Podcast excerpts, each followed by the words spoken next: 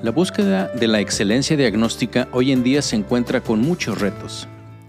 Algunos se originan en las circunstancias de vida de los pacientes, incluidos, por ejemplo, determinantes sociales de la salud y la capacidad de las personas para participar activamente en su atención médica.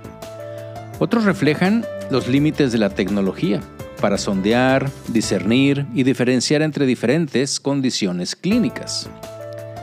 Algunos más reflejan tendencias cognitivas humanas que predisponen el juicio, como lo hemos visto recientemente, por ejemplo, con respecto a la vacunación.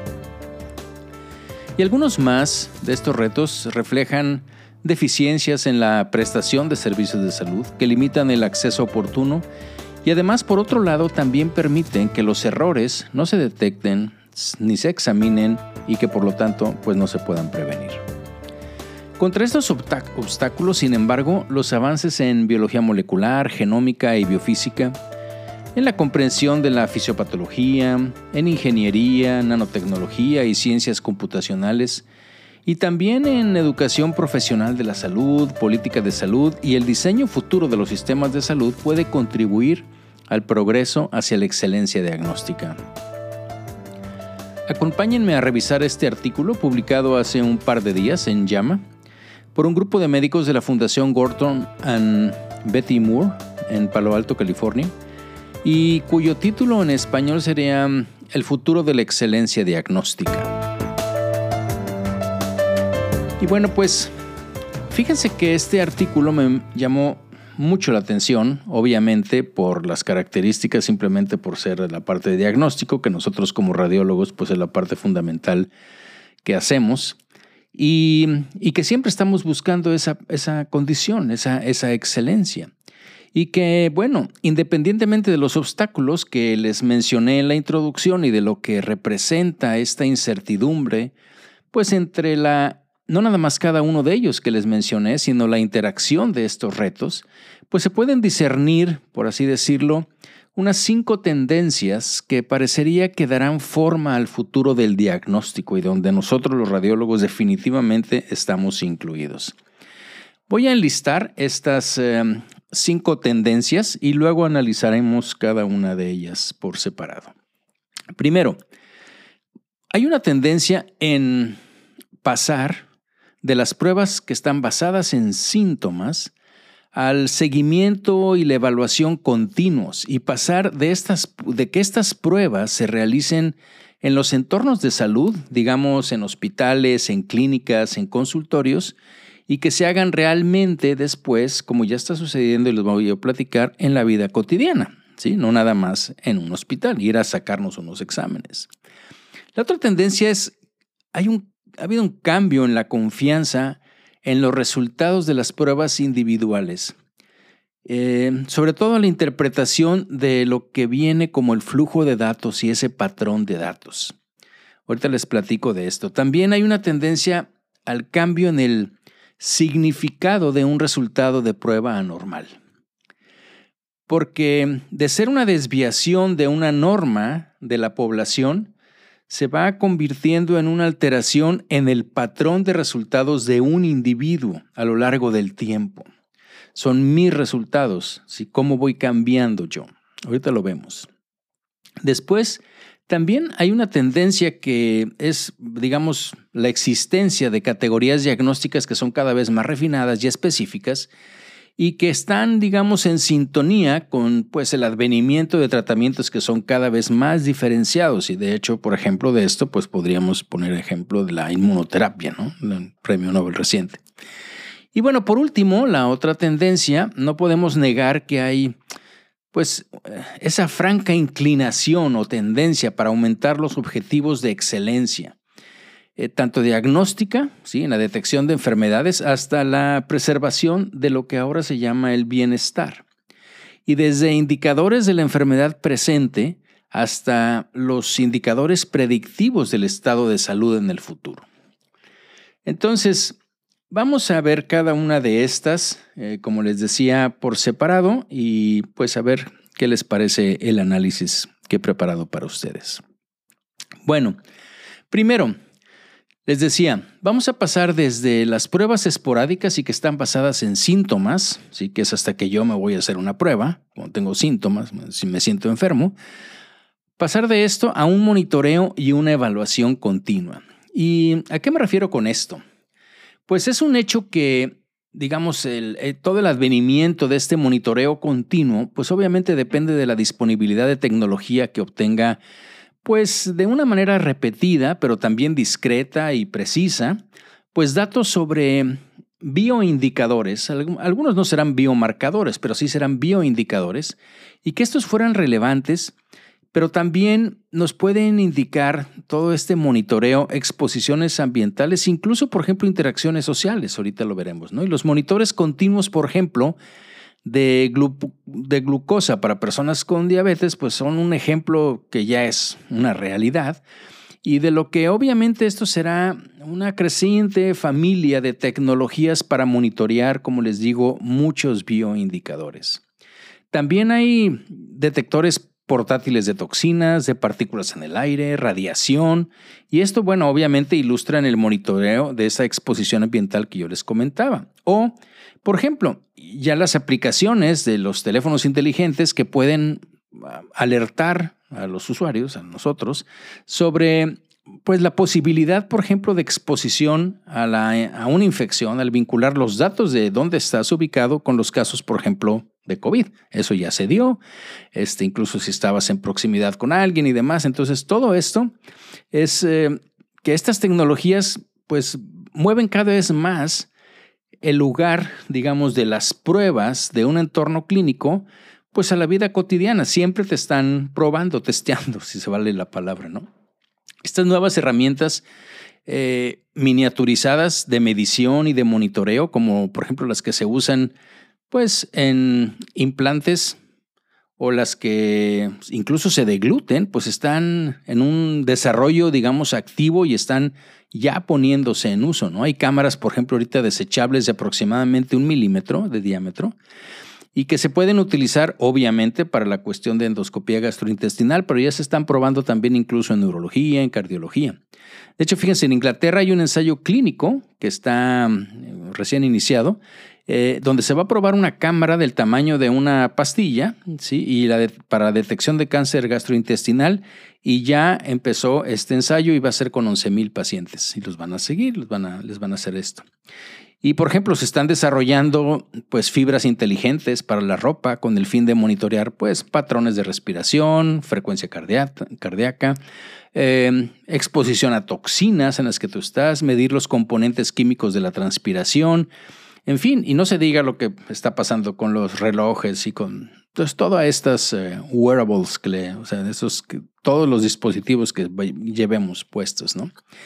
Y obviamente que todo esto, pues nos lleva a la otra tendencia, que es pues la interpretación de esos datos, pero no nada más de esos datos, sino de los patrones que probablemente nosotros no hemos podido reconocer porque son eh, demasiados datos o demasiadas personas, o de, demasiados datos me refiero de una sola persona también, pero a lo largo del tiempo.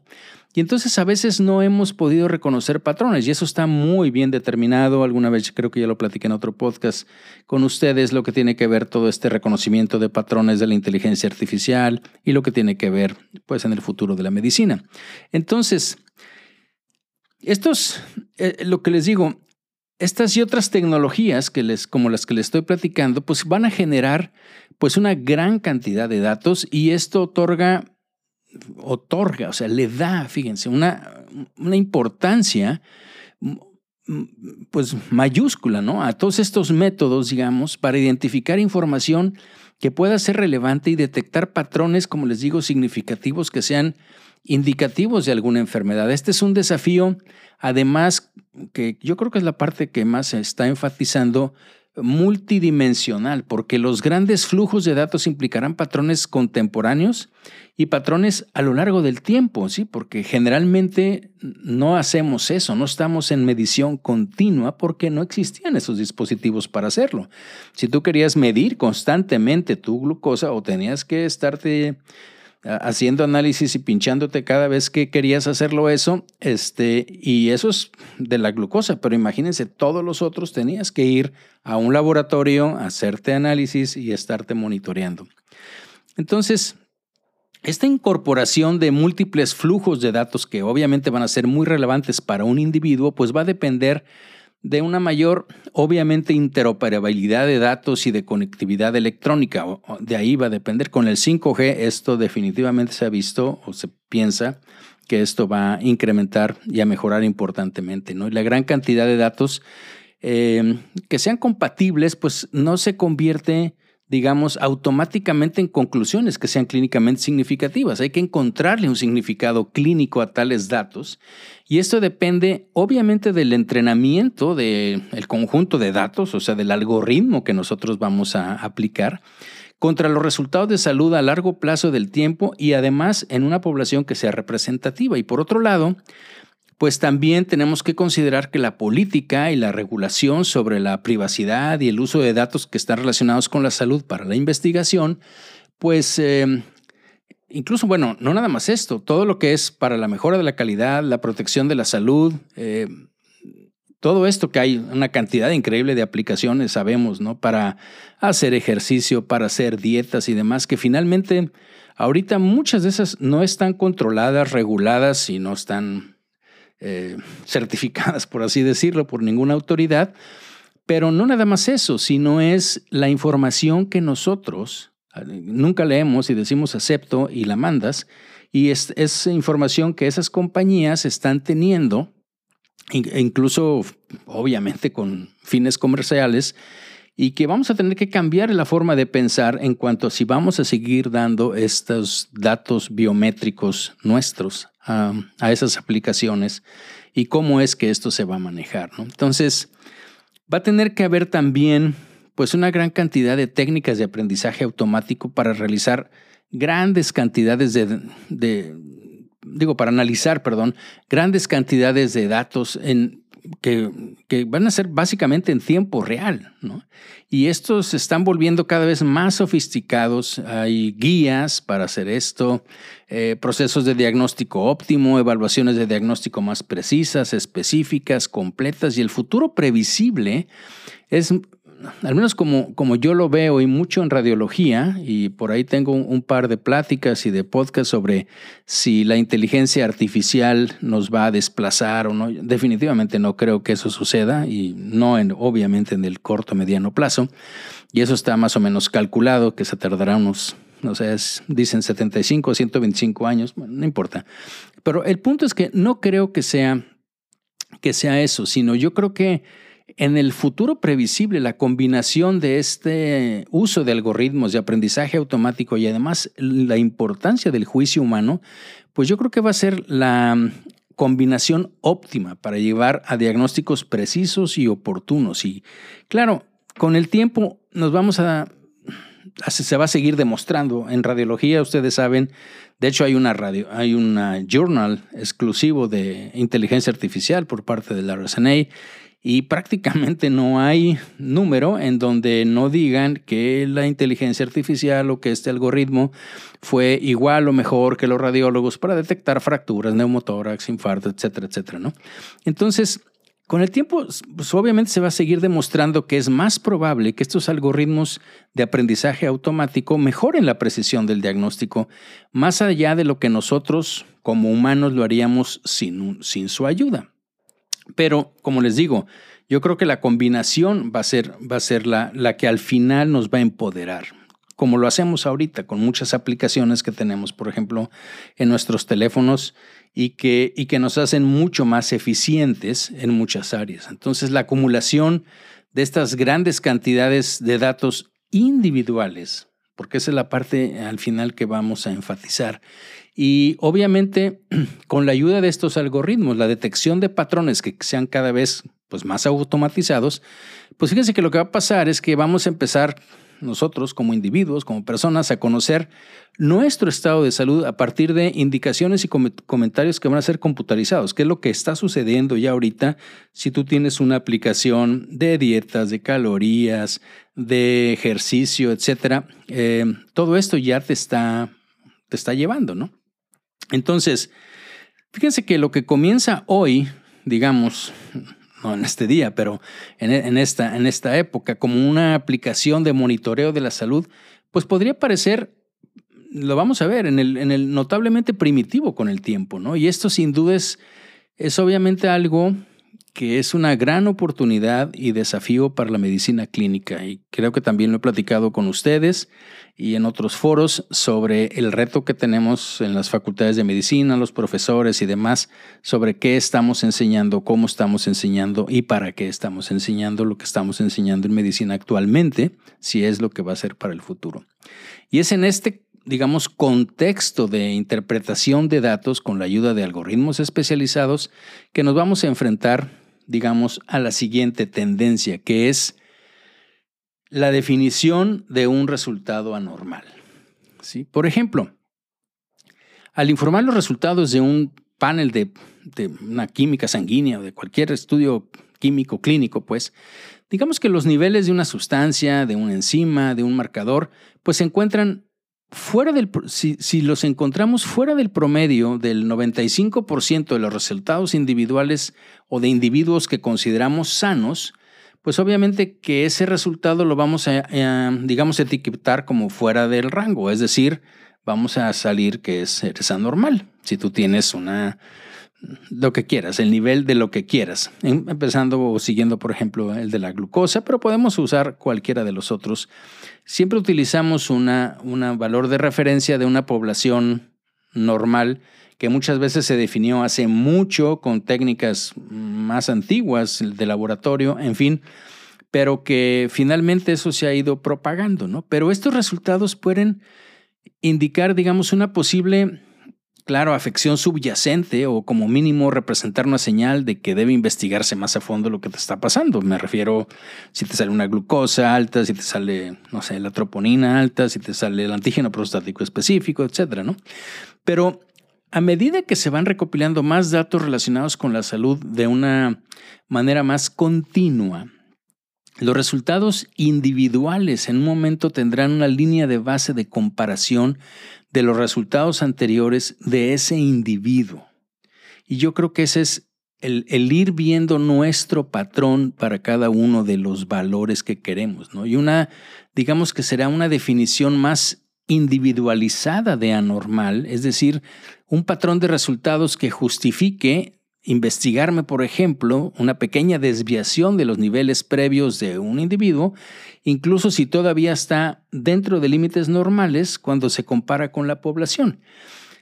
esto yo creo que de hecho, de alguna manera lo seguimos, no, no para todas las cosas, pero el antígeno prostático específico, por ejemplo, es uno de ellos, ¿no? En donde creo que tenemos ya cierto grado de conciencia en donde dices, pues es que yo siempre había salido con menos de uno, menos de uno, y ahora salí con cinco.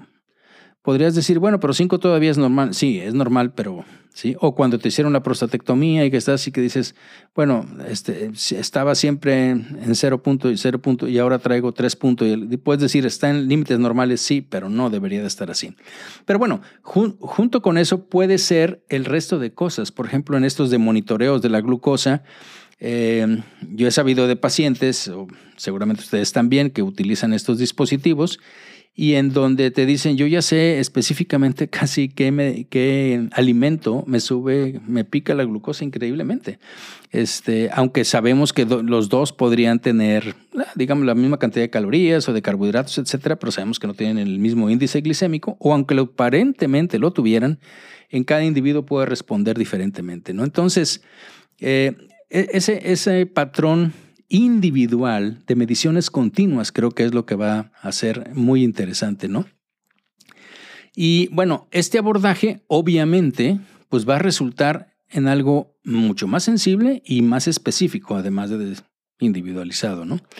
Y esto obviamente nos lleva a la siguiente tendencia, que es la de proporcionar diagnósticos cada vez más precisos. Y este movimiento hacia la medicina de precisión, que también he platicado con ustedes, pues combina lo que es diagnósticos cada vez más individualizados con las correspondientes intervenciones específicas para ese diagnóstico.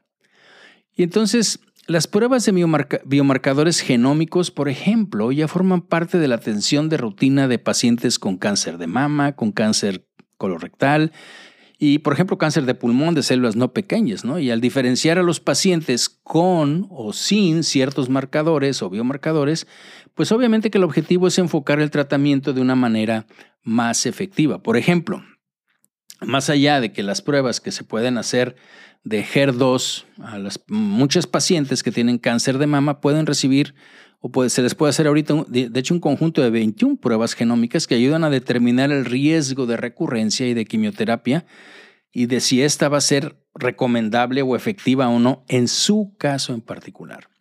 Entonces, desde el punto de vista de la excelencia diagnóstica, el impulso hacia la precisión, pues clasificará a los pacientes en categorías de enfermedad que son cada vez más diferenciadas y digamos más refinadas. Estas clases y características refinadas van a permitir, digamos, comparaciones clínicas entre grupos de pacientes que van a ser cada vez más parecidos. Y bueno, el perfil del diagnóstico final eh, será único para cada individuo, eh, combinando elementos genéticos, morfológicos y ambientales en una categoría de una enfermedad particular dentro del entorno biológico, digamos, del cuerpo de ese individuo. Entonces, creo que esa es la parte de la medicina personalizada también y medicina de precisión.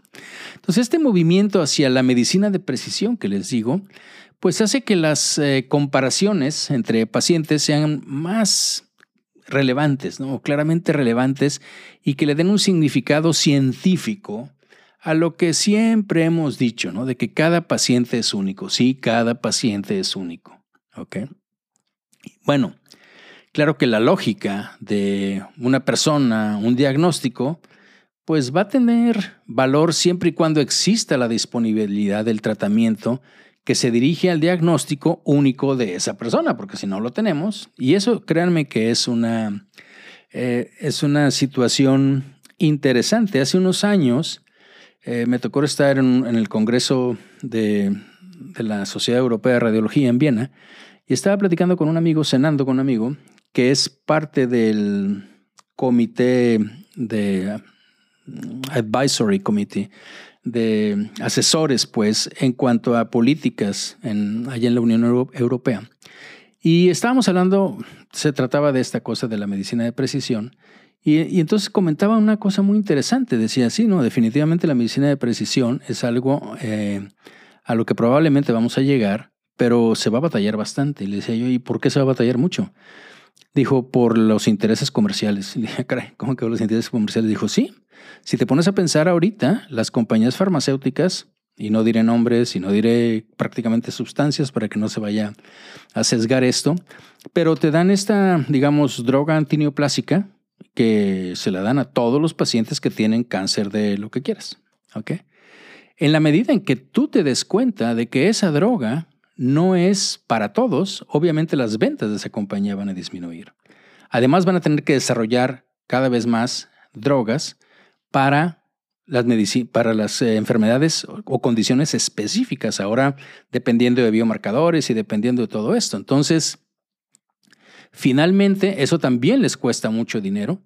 Eh, creo que esto, como lo platicamos en, bueno, en otro podcast, también va a ser una de las cosas que la inteligencia artificial va a ayudar a hacer simulacros de todo esto de, y la computación cuántica, pues, de todo lo que tiene que ver con simular interacciones moleculares de sustancias, de sustancias entre sí, de sustancias con receptores, etc.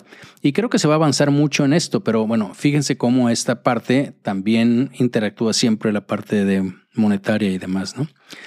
Entonces, el aumento de esto que les digo, em, de la especificidad en el tratamiento exitoso, pues obviamente para que se dé ese tratamiento exitoso, pues tiene que ir de la mano y va a ser resultado de un diagnóstico cada vez más individualizado. Por ejemplo, eh, estaba leyendo un informe preliminar reciente que los pacientes, por ejemplo, con cáncer colorectal que está localmente avanzado y que es eh, deficiente en lo que es la reparación de errores de emparejamiento de ADN, pues aparentemente se han curado mediante el tratamiento con uno de estos nuevos anticuerpos monoclonales anti-PD1. Bueno, pero finalmente, ¿cuáles son los objetivos del diagnóstico?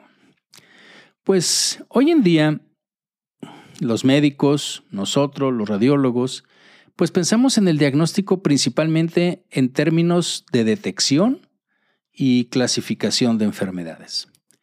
Pero con el tiempo va a haber una mayor comprensión de los fundamentos genómicos, proteómicos, metabolómicos, microbiómicos, de todo lo que sucede en la biología humana y va a producir una mayor comprensión obviamente de la etiología, pero también de la progresión y de esta función o alteración de la función biológica desde el estado de salud hasta el estado de enfermedad. Vamos a tener una, una, evolución de la enfermedad, un continuo, un conocimiento de ese continuo, creo que en una forma mejor.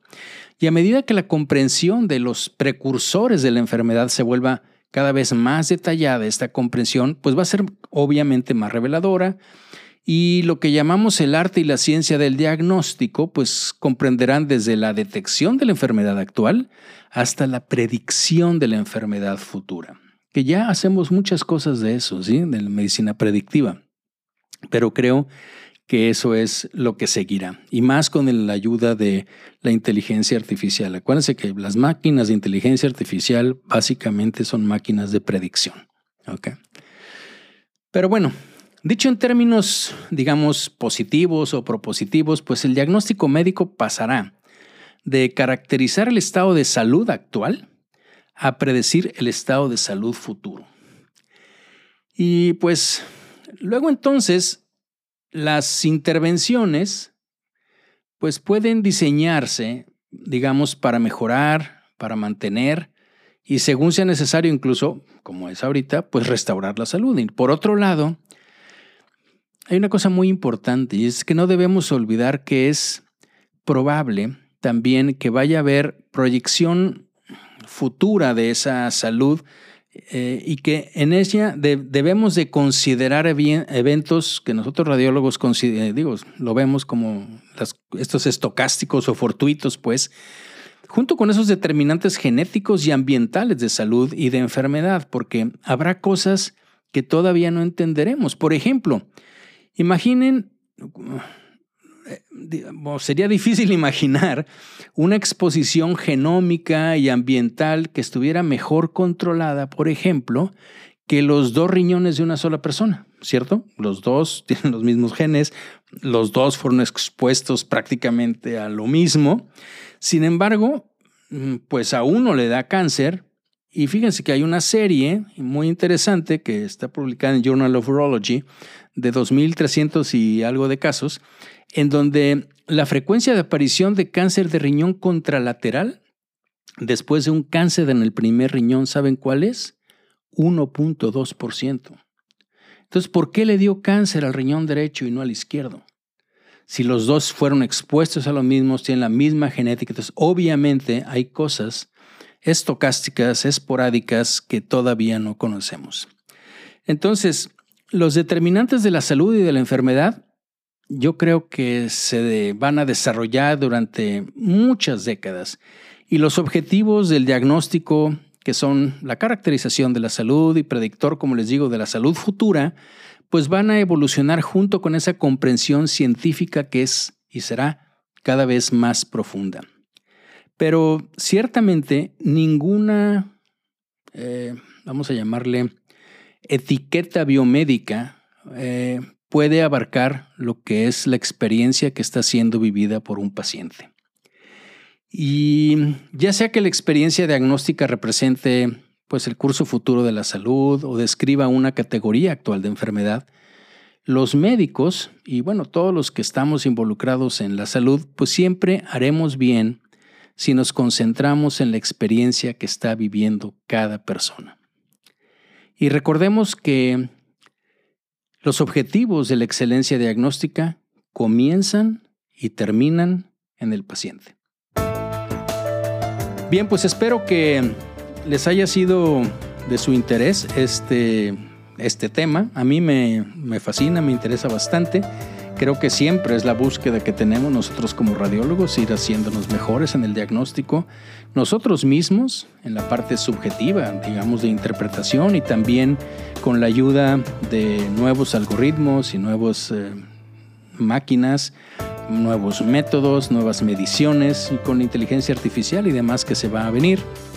Entonces creo que esto nos irá empoderando y que finalmente nos seguirá llevando en ese camino continuo de excelencia hacia lo que estamos dedicados en nuestra vida, que es hacer el diagnóstico. Agradezco mucho su atención y como siempre espero sus sugerencias, sus comentarios en las diferentes plataformas personales y de memorándum y nos escuchamos en la próxima.